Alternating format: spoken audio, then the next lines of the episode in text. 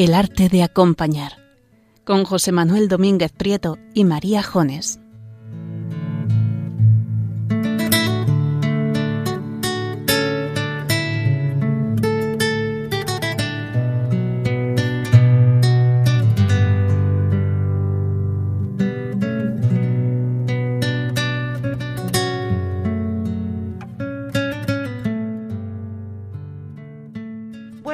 Y gracias por sintonizar Radio María. Soy María Jones y un viernes más les doy la bienvenida a este espacio pensado por y para ustedes. Esta tarde, siguiendo con el bloque temático que inaugurábamos la semana pasada en el arte de acompañar, afrontar el dolor, nos proponemos centrarnos principalmente en una cuestión. ¿Cómo podemos sacarle partido al dolor? Para ello, José Manuel Domínguez Prieto comenzará explicándonos por qué el dolor es un medio y cuál es su utilidad en nuestras vidas.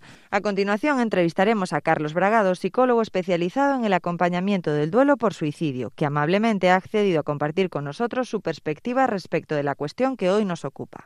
En Ponte en Marcha conoceremos las creativas técnicas que tres personas emplearon para afrontar sus dolores en diversos momentos de sus vidas y como ya viene siendo habitual, en nuestra última sección, José Manuel Domínguez contestará a las preguntas que nos han hecho llegar algunos de nuestros oyentes. En base a lo dicho, quizás se pregunten, ¿qué hay de cierto en la afirmación el dolor es inevitable pero el sufrimiento es opcional? ¿Podemos vivir el dolor sin que nos destruya? ¿Qué beneficios nos aporta decir sí a nuestro dolor? Y decir no, ¿trae consecuencias? Come again, sweet love that now in fight, that graces that refrain, to do me do delight, to see, to hear, to touch, to kiss, to touch.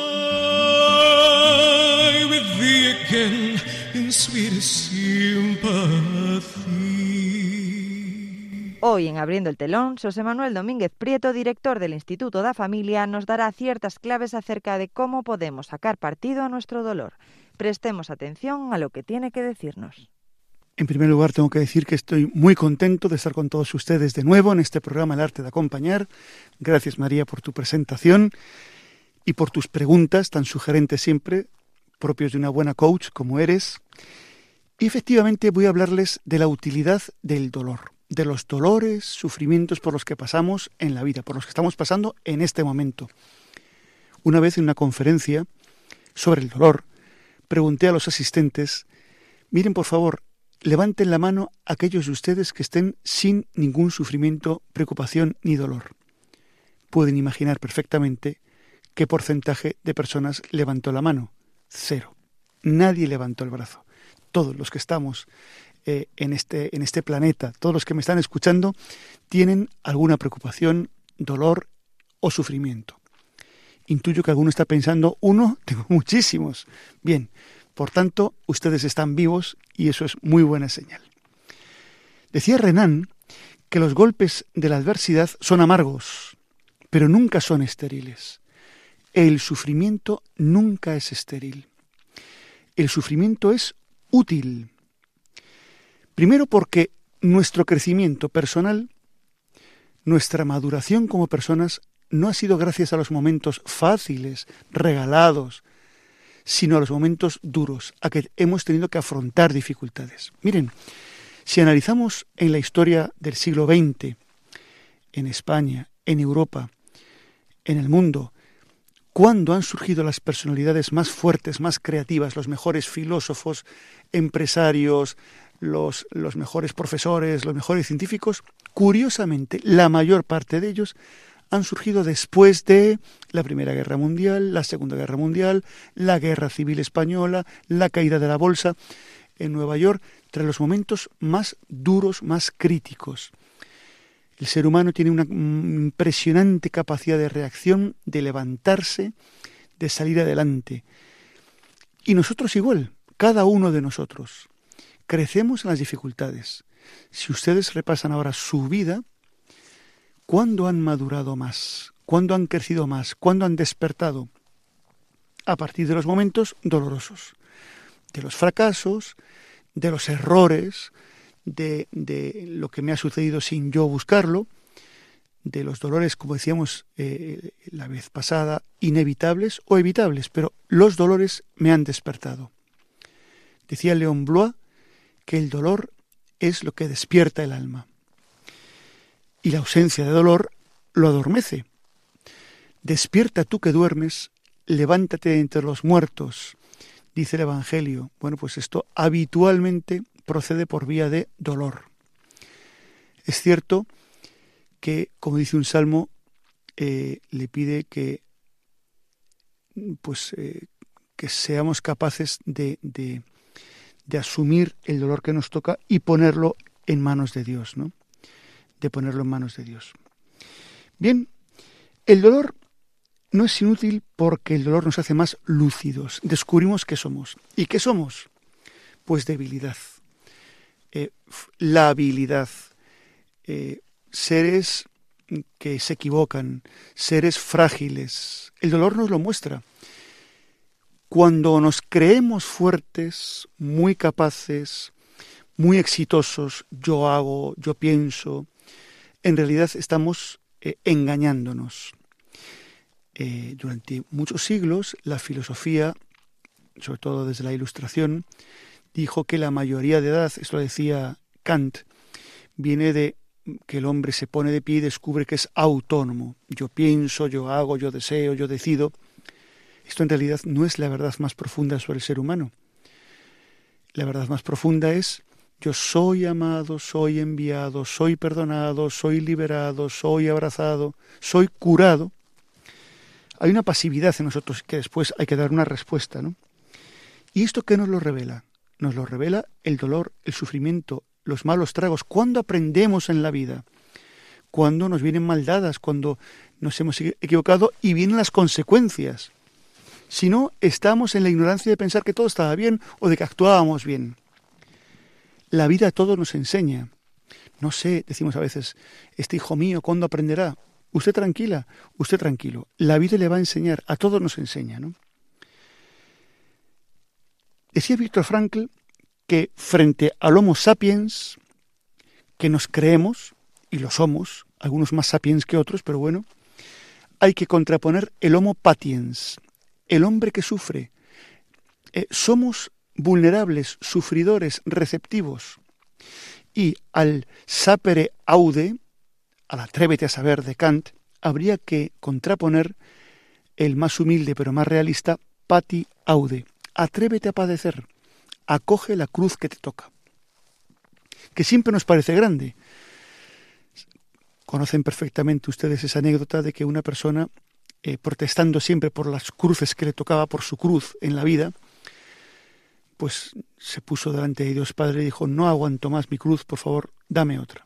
Entonces, muy bien, te la retiramos. Pasa aquí a la habitación de las cruces. A ver, elige tú la que quieras. Entonces abrió y había unas cruces grandísimas. Y dijo, no, estas no, estas no. A ver, a ver, aquellas sí. Había otras más grandes.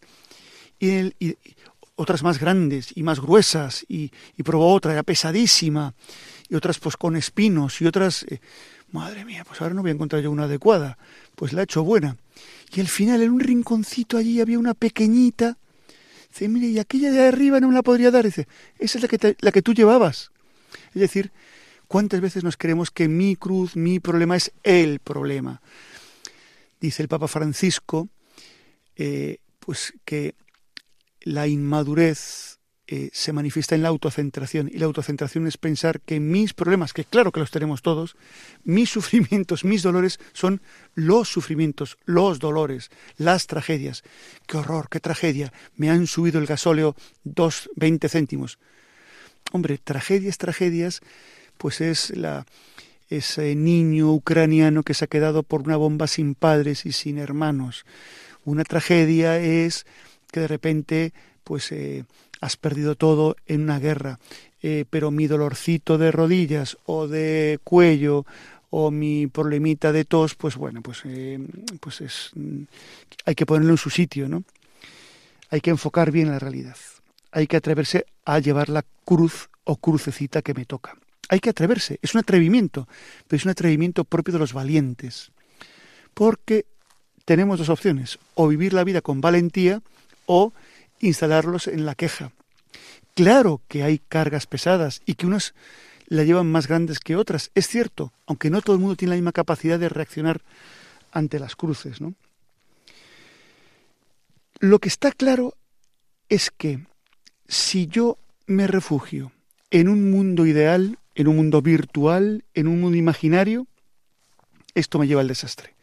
Si en vez de sacarle al dolor su utilidad, acogiéndolo, me quiero refugiar, esto me lleva al desastre. Una vez, una persona que había sido directora de banco, pero que por culpa del alcohol perdió primero a su familia, porque era insoportable vivir con él, y finalmente perdió el trabajo, pues se vio abocada a vivir en la calle.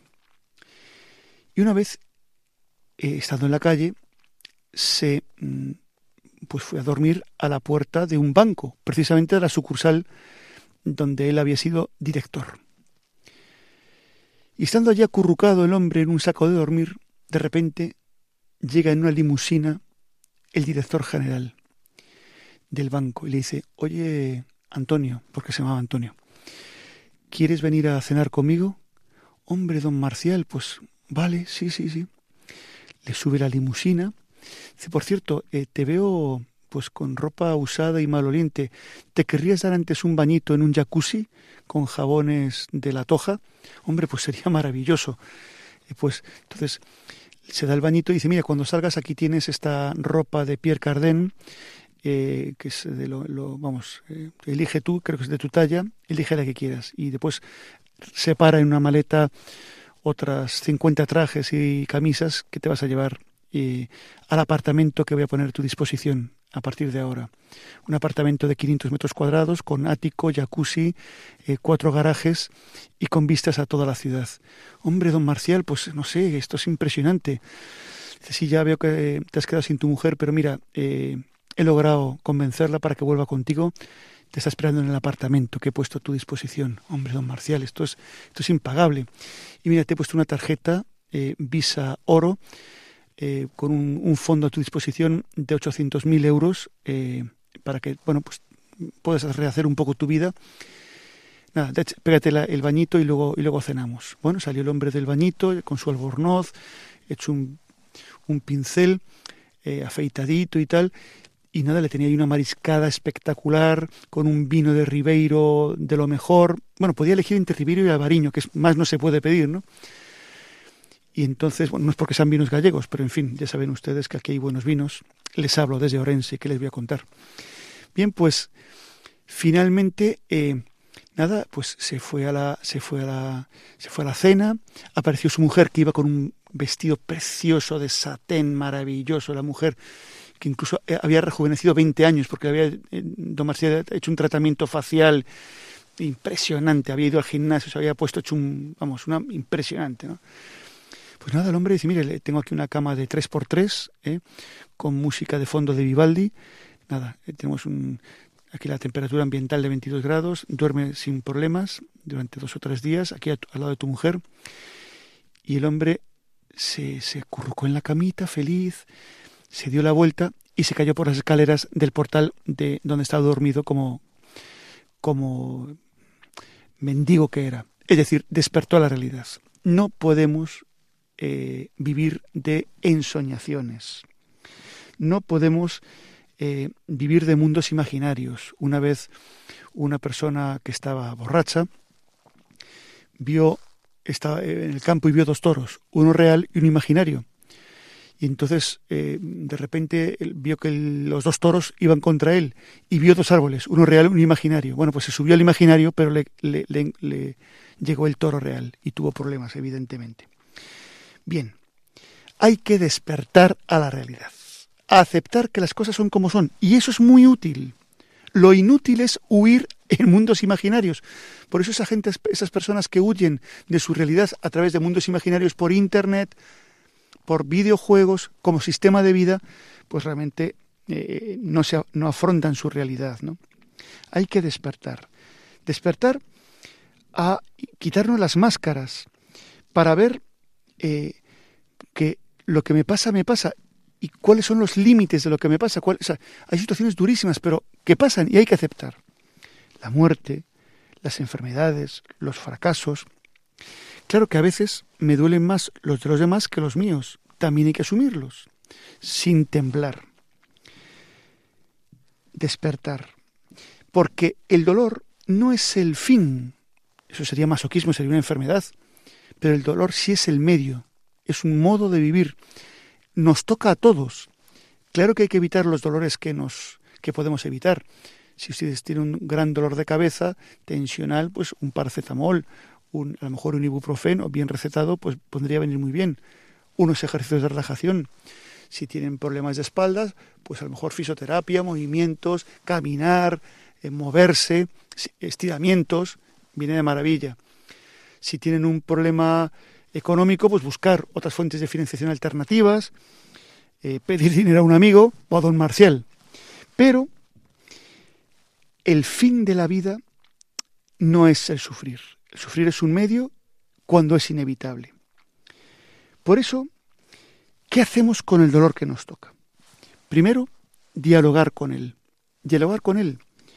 ¿Qué es? ¿Por qué? Porque todo dolor nos trae un mensaje esto te falta, esto tienes que aceptar, esto tienes que crecer para afrontar esto, tienes que reaccionar, eh, no pasa nada, pide ayuda, pide ayuda, hazte humilde, acuérdate de otros, acuérdate de Dios. Es un momento de reaccionar. Hay que dialogar con el dolor para escuchar qué mensaje me trae en este momento. Porque cada sufrimiento, cada dolor es una ocasión de crecimiento en la vida. Las etapas de la vida se van pasando a través de situaciones de dolor, de sufrimiento, de crisis, de conmoción. Que tu matrimonio, tu empresa, tu vecindario, tu familia está en crisis, enhorabuena, vais a crecer. Es una ocasión de crecimiento, de replantear las cosas, de despertar. Segundo, el dolor hay que aceptarlo, pero no aumentarlo. ¿Y cómo lo aumentamos? Pues con la rumia. Ay, lo que me pasa, pero fíjate, porque a mí precisamente y tal. Contarlo a todos, aumentarlo, pasarnos el día dándole vueltas. Eso es una, una manera de, de aumentarlo con la imaginación. Tercero, responsabilizándonos. ¿Qué voy a hacer? ¿Qué actitud voy a tomar? ¿Qué acción voy a hacer? A veces la acción es exterior, voy a cambiar algo en mi vida, otras veces es voy a cambiar una actitud interior. Y después, eh, simplemente eh, darme cuenta que las cosas son como son, no como temo ni como deseo, y que debo descubrir cómo son, aceptarlas como son y tomar eh, la decisión de ponerme en acción exterior o interior. Todo dolor está llamado a despertarme, a que madure. Es una ocasión única para una nueva etapa en mi vida. Dolet ergo sum, decía Kierkegaard. Te duele, luego existes. Te duele, luego despiertas. Enhorabuena. Gracias, hermano dolor.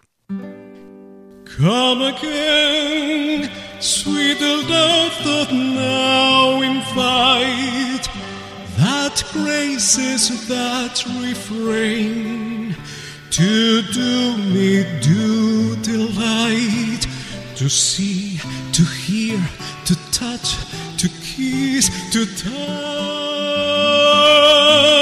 with thee again in sweetest sympathy.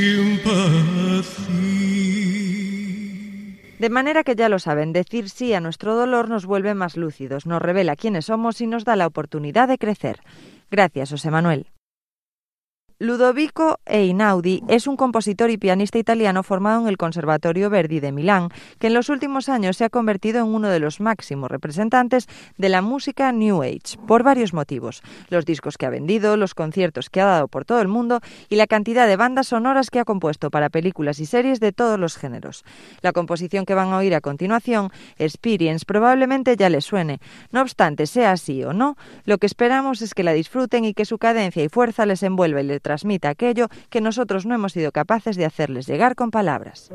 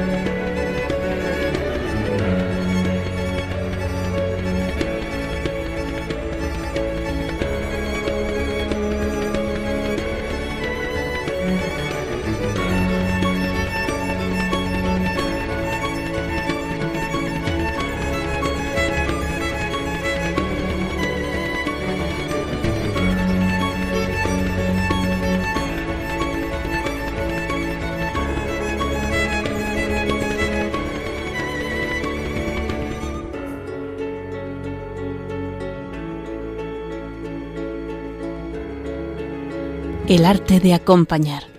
Con José Manuel Domínguez Prieto y María Jones.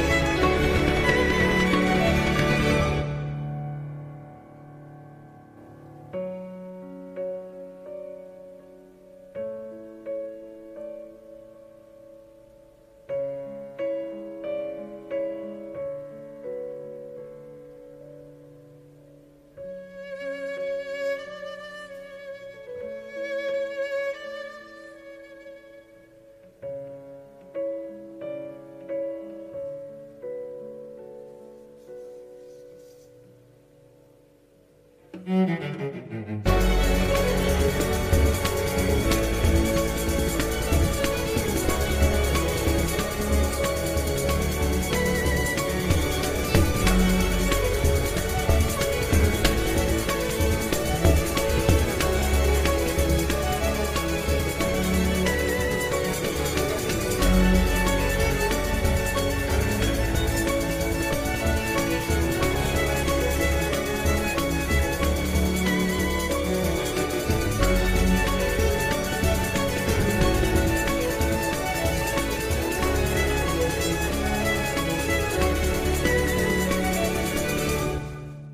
Y hoy, en nuestra sección de entrevistas, contamos con la presencia de Carlos Bragado, psicólogo especializado en el acompañamiento del duelo por suicidio y exdirector de la Cruz Roja de Ourense. Un hombre con sobrada experiencia en el tratamiento de la pérdida y del dolor inevitable tanto a nivel personal como profesional.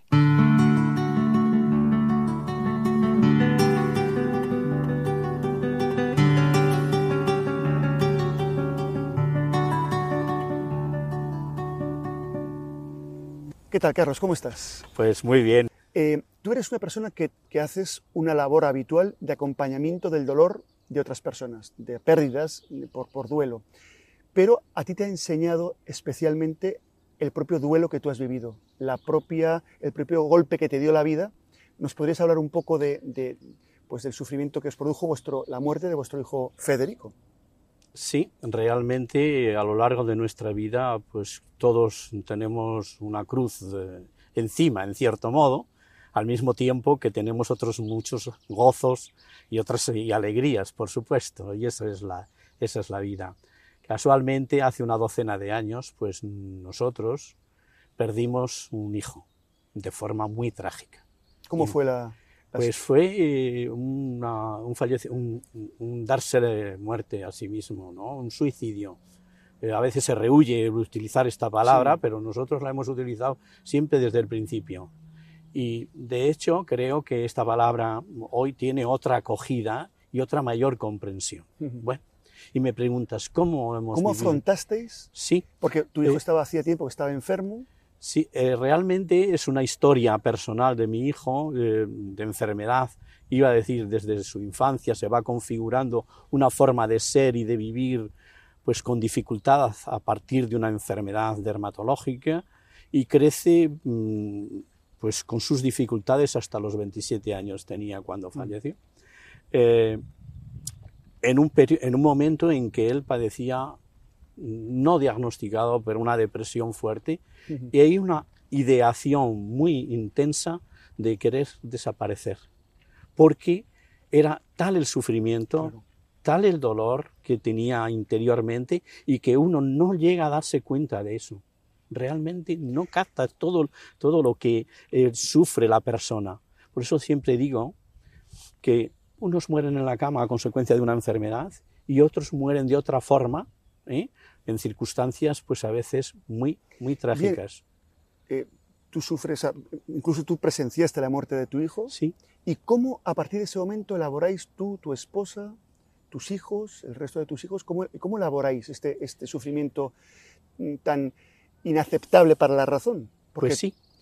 Pues mira, hay, hay varios puntos, o de, llamemos, que, en los que nos hemos apoyado nosotros. Primero, diría, días antes, él nos dice, me queréis mucho, pero ocuparos de otros.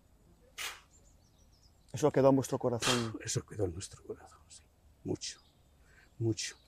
¿Por qué? Porque él se descartaba, porque él no se quería ya o él sentía tanto dolor en sí mismo que realmente, pues, eh, no había forma y, y nosotros queríamos prevenir y por eso él estaba internado y estaba de paseo conmigo cuando ocurrió lo que ocurrió. Se tiró por un puente, mi hijo. ¿Mm? Y dices, ¿cómo lo hemos afrontado? Pues son muchas las preguntas que nosotros nos hacemos. Es decir, ¿pudimos prevenir mejor esa circunstancia? ¿Por qué nos ocurrió a nosotros? Dices, ¿por qué? La pregunta normalmente sí. es ¿por qué ocurre eso? ¿no? Hay una incomprensión grande pero también añadimos nosotros, ¿y por qué no a nosotros? Como a otros muchos padres que yo conozco, claro. de este modo o de otros, ¿no? Cuando les llega una enfermedad, esta ha sido fruto de, una, de un proceso de enfermedad. Pues lo primero es que partiendo de esa idea de que él se descartaba y tenía un gran dolor, nosotros a su vez creo que aportamos tanto cuanto pudimos y, y por eso la culpabilidad que a veces se genera en claro. estos casos pues quedó disminuida. ¿Hubo una aceptación disminuida. por vuestra parte entonces? Una cierta aceptación, sí. Es comprender, hay que comprender para poder acoger el terrible suceso que te, eh, que te viene encima, ¿no? Es, eso es lo primero, comprender y no culpabilizarte. Hay otro, otro sentimiento que a veces, pues fruto de este tipo de muerte, pues que es la vergüenza. Uh -huh. Sí, pero nosotros fuimos tan acogidos por nuestra comunidad de amigos, de familiares, etcétera, que realmente pues eso nos ayudó. O sea, que en vuestro caso el acompañamiento de otros, porque hay gente que se encierra, se cierra claro, en su habitación mucho, y no quiere ver a, a muy nadie frecuente, más. muy y frecuente. eso es destructivo. Destructivo totalmente. Y luego hay otro elemento muy importante, que es que nosotros creamos un ámbito de comunicación de lo que nos pasaba, de lo que estábamos viviendo, de nuestros sentimientos, inicialmente de tristeza, de rabia, de impotencia. Comunicabais, claro, evacuabais evacuábamos eso. Claro. Eso ha sido el muy, no guardárselo. El no guardármelo. Y pues, eh, pues hemos ido viendo, contando todas las anécdotas simpáticas. Nosotros de pequeños llamábamos a nuestro hijo Juan 23, porque era bondadosísimo. y lo era hasta el final, Sí, sí, sí, porque fue un muchacho altruista y tal. En fin, no quería hablar de mi hijo, sino de decir de la capacidad que tenemos cada uno de, con nuestros propios recursos, Claro. salir adelante. Sin embargo, fíjate, Carlos, eh, vivimos en una sociedad donde parece que es obligatorio estar siempre feliz, eh, no, tener, no poder tener el lujo de tener una mala cara, un mal momento, un dolor. Eh, una sociedad que se anestesia, decíamos. ¿Cómo afrontar un dolor como este en una situa- situación de búsqueda de hedónica, de anestesia, de no querer sufrir? ¿Cómo hay que...? Pues eh, eso yo me encuentro. mm, Decías antes que yo acompaño a personas que han perdido seres queridos. Efectivamente, a raíz de, de nuestra, bueno, mi trayectoria personal ha estado siempre al lado de, de los sufrientes, en cierto modo, porque mi vida profesional se ha desarrollado en el ámbito de la discapacidad. Sí. Y yo he visto a muchos padres el shock, el bloqueo inicial que tienen cuando les nace su hijo y después cómo van buscando los procesos de adaptación. Cuidado, siempre hay quien quiere quitarse del medio, porque en esto, y especialmente referido a los hijos, Sí. y referido a los hijos, digo a otros seres queridos, pues bueno, varían mucho las circunstancias, y pues referido a los hijos, yo he vivido mucho la- con intensidad las relaciones que se crean cuando el hijo no responde a lo a que tú esperabas, tus ocurre expectativas. a todos los niveles. todos los niveles. El, el padre que esperaba que su hijo fuese ingeniero y termina haciendo filosofía o Claro, dedicándose a... pero especialmente es doloroso y sufriente cuando el hijo no es sano, cuando Claro. tiene ciertos déficits físicos, psíquicos. ¿Y a o- estos padres tú qué les, qué les dices? ¿Cómo les acompañas? Bueno, pues ¿Qué a esos padres, tanto a los que llamemos pasan por un, eh, por un sufrimiento inevitable, como es, por ejemplo, la pérdida de un ser querido, o también cuando efectivamente un niño, eh, un hijo nace con, con discapacidades, o bien son discapacidades adquiridas. Primero es acoger, acoger. ¿Qué es acoger? Es estar al lado y evitar que ese bloqueo y darle información, darle mucha información para que efectivamente se abra, que no es solamente él. Por eso mi, mi proyecto de edu- psicoeducativo de atención a personas en duelo es esencialmente en grupo, porque dejamos, no soy un bicho raro, a, a otros también les, Les- sucede. Claro. Ah, también. Y luego el refuerzo que se crea de unos para otros. Porque cuando uno busca solucionar un problema de ese tipo, saca de sí lo mejor. Claro. Y sea que- recibe de los otros lo mejor O sea, también. que se crece como persona. Tú Oh, has crecido también afrontando, habéis crecido. Pues eh, parece modestia el decir no, que sí, pero es- pero es que es verdad. Nosotros nos sentimos como mm, mejores personas. Nos sentimos más abiertos a, a los demás, de mayor comprensión, Claro. de saber relativizar pues Y os- muchas ¿Y os ha circunstancias. servido también a vosotros el acompañar a otras personas? Ah, claro, porque cuando acompañas a otros en el sufrimiento, esa persona se esfuerza por sacar lo mejor de sí mismo y tú también por darle y, y obtener esos recursos que hay en Claro. cada uno, porque yo soy muy optimista en ese sentido y positivo de que se puede salir adelante, siempre se puede salir adelante, Fíjate. siempre. Sí, con sus excepciones, evidentemente, pero la vida nos tiene preparados. Ahí es donde utilizamos un término nosotros psicológicamente, que es la resiliencia. Yo he visto casos maravillosos De salir adelante. de salir adelante, de gente con muchísimas dificultades, porque la mía, pues bueno, mm, diría, ha sido grave y muy seria, muy importante, muy impactante, pero, pero hasta cierto punto cayó en un ambiente donde nosotros teníamos ciertas capacidades, pero veo personas sencillas que, que, Dios mío, ¿cómo, cómo salen adelante? Claro. Pues podría poner cientos de ejemplos, porque me toco Bueno, diariamente a veces. Nunca, nunca te lo he contado, lo voy a hacer hoy en el programa.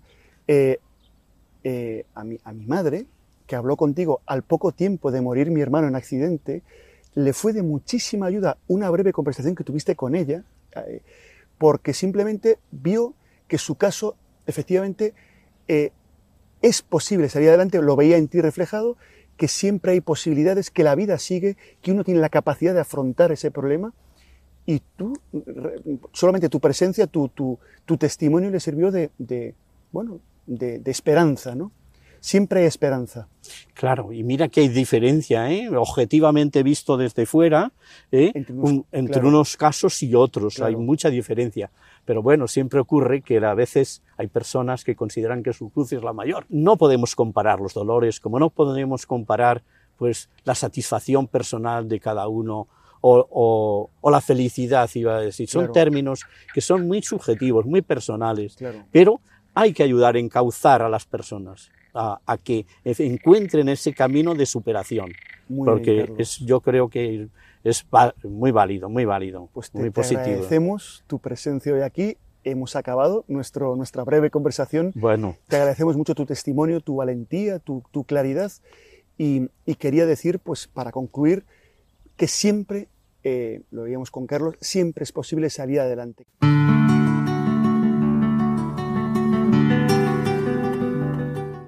Carlos Bragado sostiene que para superar el dolor la pregunta que hay que hacerse no es ¿por qué a mí?, sino ¿y por qué no a mí?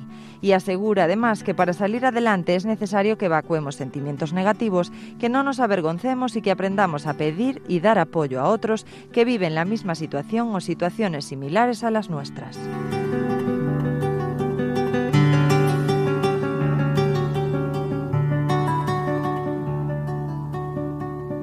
Quizás ahora haya nacido en ustedes la necesidad de reflexionar acerca de cómo se puede afrontar creativamente el dolor. Y si es así, seguro que los siguientes casos reales que les presentamos hoy en la sección Ponte en Marcha llamarán su atención. No pierdan detalle.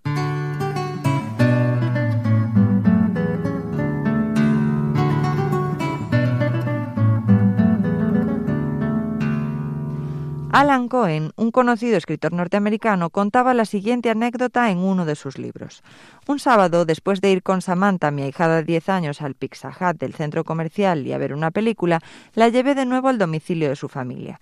Cuando dejamos la autopista para entrar en un camino de tierra que conducía a su casa, me dio un vuelco el corazón porque vi que ella y sus padres estaban viviendo en un viejo autobús escolar en medio de un campo. Mientras Samantha me enseñaba la casa de su familia, comencé a sentir pena de esa niña a la que quería tanto, porque se estaba criando en un lugar tan destartalado. Mientras posaba tristemente los ojos en las junturas oxidadas de las paredes metálicas, las ventanas rotas y el techo con goteras, comprendí que sus padres habían descendido a una forma de vida puramente de subsistencia. Deseé rescatarla de esa lamentable situación. ¿Quieres ver mi habitación? me preguntó Samantha mirándome con sus grandes ojos castaños. Pues sí, contesté vacilante. La niña me cogió de la mano y me condujo por una improvisada escalera que llevaba a un pequeño cuarto anexo que habían construido sobre el techo del autobús. Me estremecí al ver que la habitación estaba en las mismas condiciones que el resto, apenas habitable. Miré a mi alrededor y vi un elemento bastante simpático, un tapiz de vistosos colores que colgaba sobre el único sector de la habitación que se podía llamar pared. ¿Y qué te parece vivir aquí? le pregunté esperando una respuesta triste. Sorprendido, vi que se le iluminaba el rostro. Me encanta mi pared, contestó riendo. Me quedé atónito. No lo decía en broma, de verdad le gustaba su cuarto por esa alegre y vistosa pared. Para ella era un trocito de cielo en medio del infierno, y prefería centrar la atención en eso. Era feliz. Volví a mi casa impresionado, en un estado de reverente respeto. Esa niña de diez años veía la vida con ojos agradecidos y eso lo cambiaba todo. Comencé a pensar en las cosas de mi vida de las que me había quejado. Caí en la cuenta de que al preocuparme por lo que no tenía, había dejado de ver lo que sí tenía. Al fijar mi atención en el metal oxidado, había pasado por alto hermosos tapices. Convertí en tema de meditación la afirmación de la pequeña Samantha. Me encanta mi pared. Esta historia, como verán, tiene algo en común con la de Sara, una joven que a raíz de un accidente yacía en una cama de hospital, muy deprimida, sin poder mover ninguna parte del cuerpo excepto el dedo meñique de una de sus manos. De pronto, decidió hacer uso de lo que tenía en lugar de quejarse de lo que le faltaba, y comenzó a bendecir el único dedo que podía mover. Se inventó un sistema de comunicación moviendo el dedo para decir sí y decir no. Agradeció esta capacidad para comunicarse y eso la hizo más feliz. A medida que agradecía ese movimiento, su flexibilidad iba aumentando. Pronto pudo mover la mano, después el brazo y finalmente el cuerpo entero. Y como ellas, también un australiano llamado Nick, nacido en Melbourne en el año 1982, con su vida nos da una lección.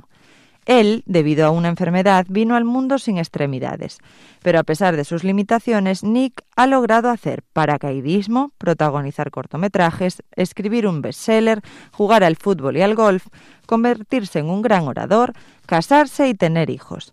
Nick es feliz porque no piensa en lo que no tiene, sino que está agradecido por lo que sí tiene, por quién es, y ha decidido dejar de lado sus miedos y limitaciones.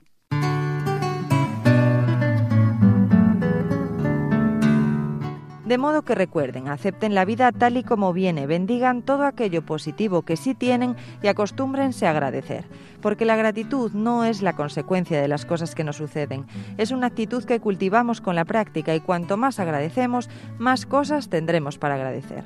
Y si quieren más información acerca de esta u otras cuestiones relacionadas con el acompañamiento, no duden en ponerse en contacto con nosotros a través de nuestro correo electrónico elartedeacompanar@radiomaria.es o escribiéndonos un WhatsApp al 689 573174.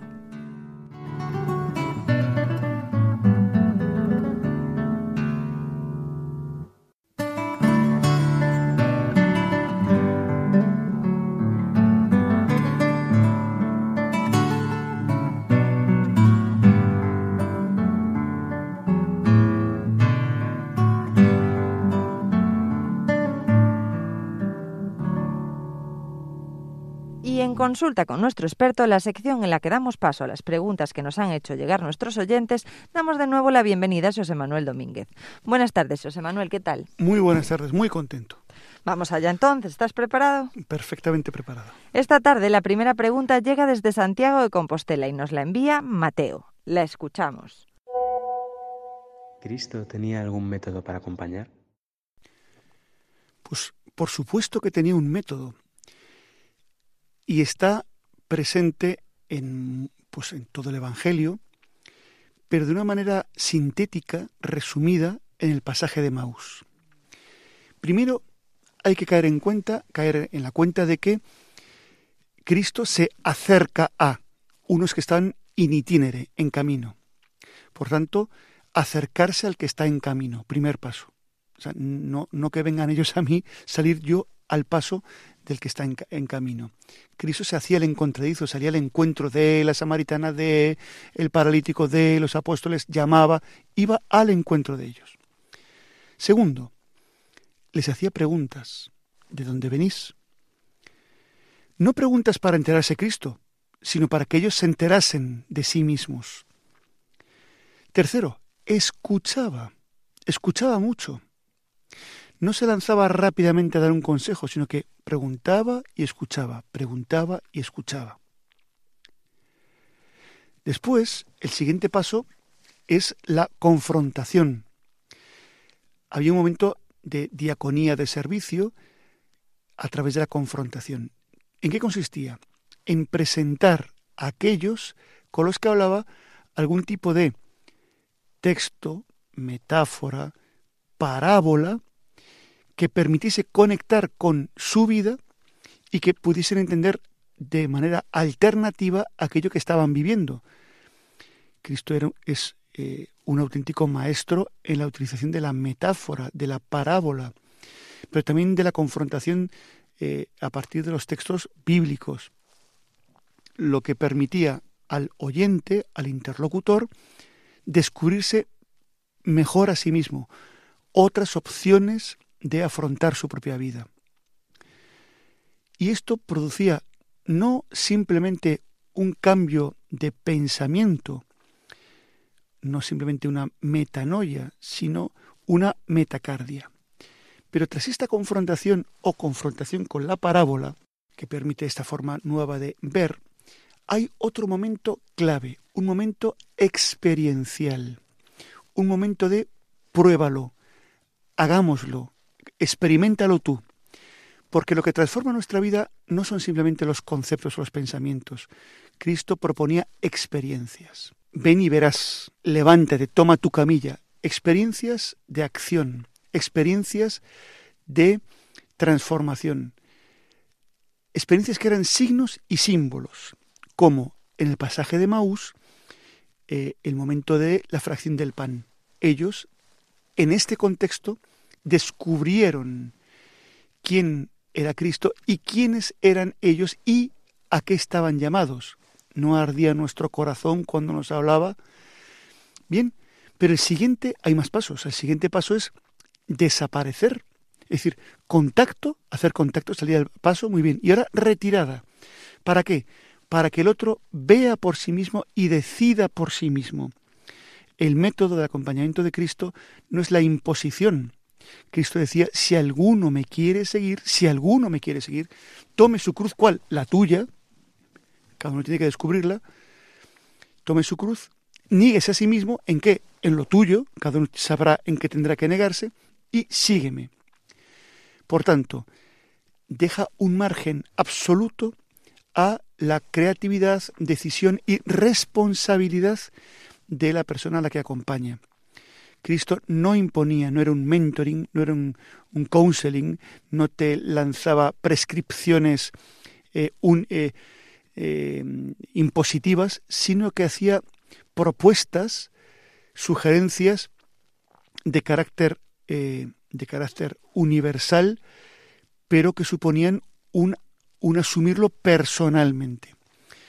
Apelaba a la responsabilidad, a la voluntad de cada uno y después a la decisión de cada uno. Los de Maús decidieron y decidieron volver a Jerusalén junto a la coinonía. El acompañamiento acaba en la comunidad. El método comienza en salir al encuentro y acaba en la comunidad. Y ahora procederé a leerles la inquietud que nos ha trasladado vía correo electrónico Martín de Gijón. Él plantea lo siguiente. Dicen que no se debe juzgar a los acompañados, pero no es inevitable en determinadas circunstancias, es decir, hay personas que de nada hacen un mundo. ¿Cómo evitar pensar cuando te lo cuentan que lo que les pasa no es para tanto?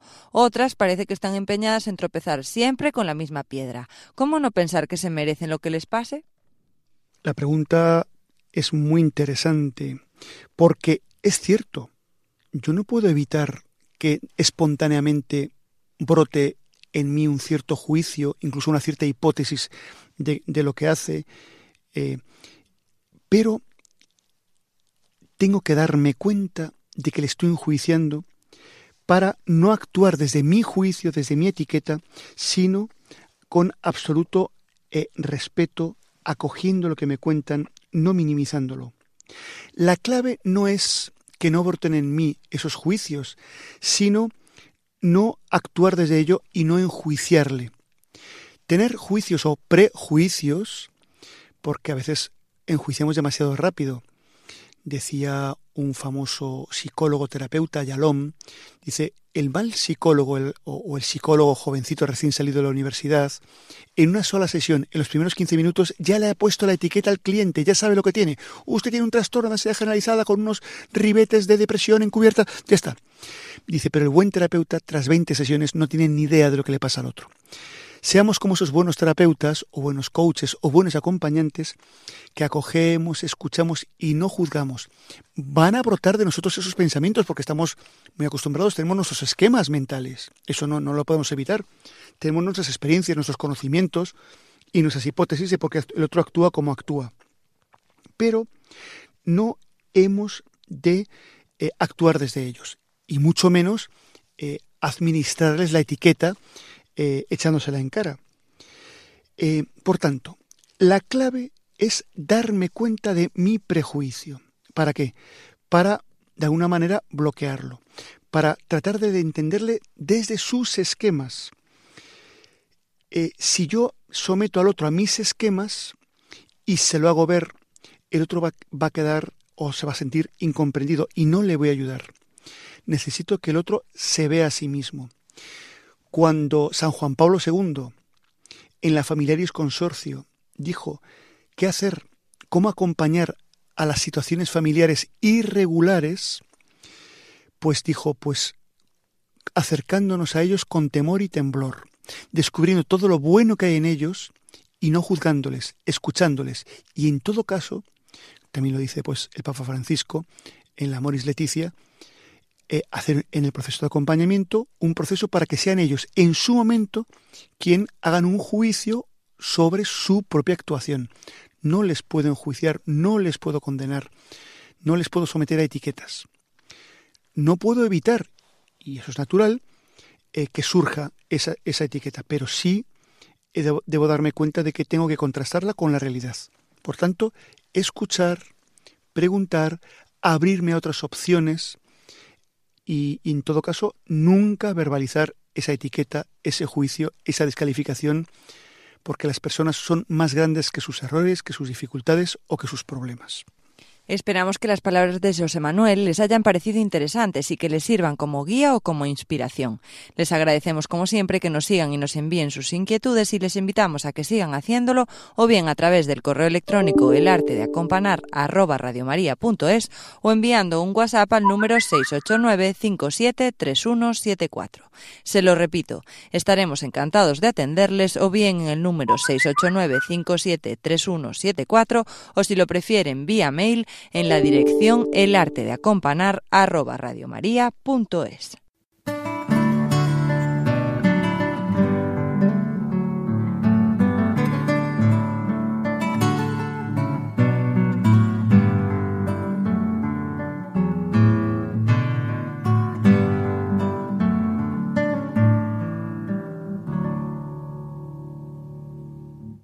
Y hasta aquí nuestro programa de hoy. Agradecemos a nuestro compañero Jainer Barros su trabajo desde el control y a todos ustedes su tiempo e interés.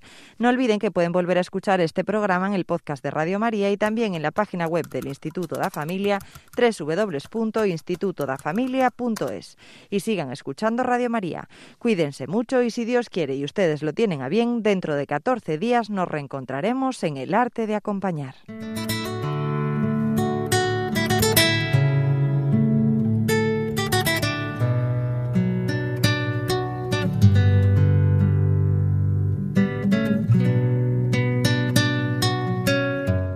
El arte de acompañar, con José Manuel Domínguez Prieto y María Jones.